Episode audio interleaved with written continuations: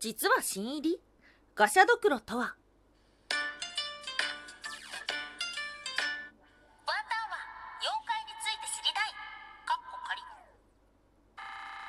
はい、空飛ぶワンタンです。ワンタンは妖怪について知りたいカッコカリということで、この番組は普段キャラクター業界で働いているワンタンが日本におけるめちゃくちゃ面白いキャラクター妖怪についてサクサクっと紹介している番組です。はい、今日お届けをするのはガシャドクロ。はい。ご存知の方も多くいらっしゃるのではないでしょうか。有名な絵画がありますね。3万円になっているあの大きな大きなドクロですよ。そして妖怪と調べていくと、こう最強妖怪みたいなのが出てくる中でもうちょこちょこ名前が出てくるガシャドクロではあるんですが、ちょっぴり意外なことが発覚しました。はい、今日はですね、妖怪ガシャドクロについて2つに分けてお話をしていこうと思います。まず1つ目、実は新入り？ガシャドクロとはそして2つ目、浮世絵のガシャドクロの正体とは？はい、ということで、まず1つ目、実は新入り？ガシャドクロとは？ということですが、そもそもガシャドクロというのは漢字で書くと飢餓の木に物でドクロと書きます。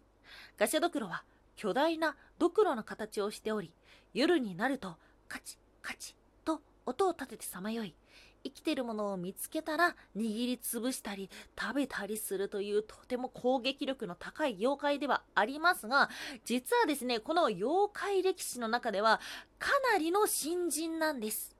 ガシャドクロが登場したのは昭和中期頃に創作されたと言われていてしかもそれは妖怪伝承として誕生したりとか絵巻から誕生したのではなくて1960年代頃の児童書から生まれたと言われています。うんきっとガシャドクロといって多くの方が思い浮かぶあの三枚絵の浮世絵というのはですね描かれているのはガシャドクロではなくただの巨大なドクロだったのです。はいということで今日の2つ目浮世絵のガシャドクロの正体とは？はい。えっとそうですね。もしご存じない方がいらっしゃったらガシャドクロと検索してもすぐ出てくるんですがえっとタイトルは相馬の古代理という作品です。描かれている内容としては平の正門の維持とされる伝説上の人物で妖術をあ 言えない妖術を操る滝夜叉姫が妖術で呼び出した巨大ドクロなんです。はい。そしてですね、きっと多くの方はあのドクロは敵だと思っているのではないでしょうか。うん。実はこの、えっと、絵にはですね、物語があって、平の正門が建てたお屋敷がこの相馬の古代理なんですがそこは正門の乱の際に荒れ果ててしまった廃屋となってしまいました。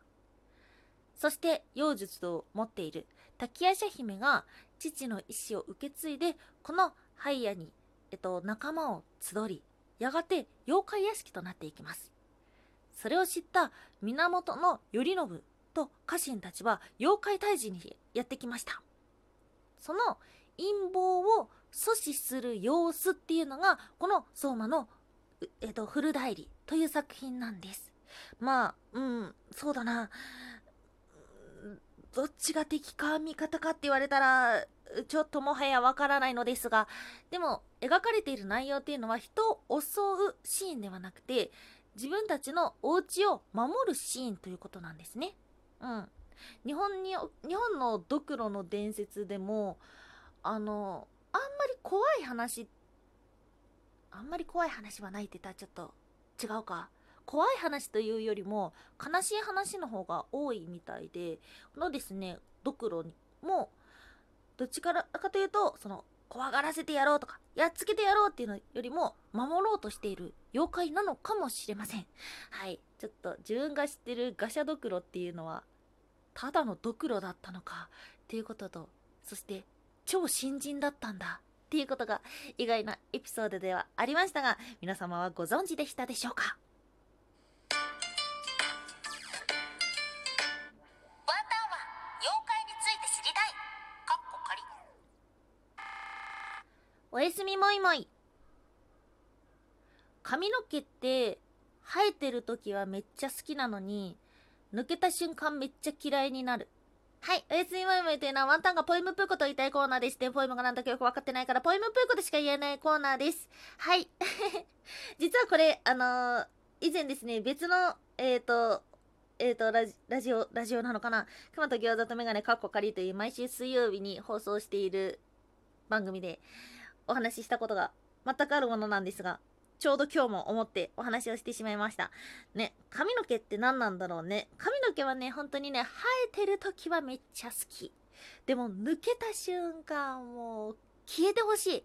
なんか、床に落ちるんじゃなくて、もうそのまま抜けた瞬間に、みたいな感じで消えてほしい気持ちわかりますか？なんかね、あの、スリッパ派なんですよ、お家では。ワンタンは。あんまり裸足でペタペタ歩かなくて、スリッパで歩いてて、カーペットの上は裸足なんですけど、そのね、スリッパの中に、さっき髪の毛が一本紛れ込んでやがって、足と足の指の間に髪の毛がスッて入って、ああ、気持ち悪いっていう風になった。本当に。しかも、ワンタンはですね、季節の変わり目にめっちゃ髪の毛抜けるんで、本当に、本当に困ってる。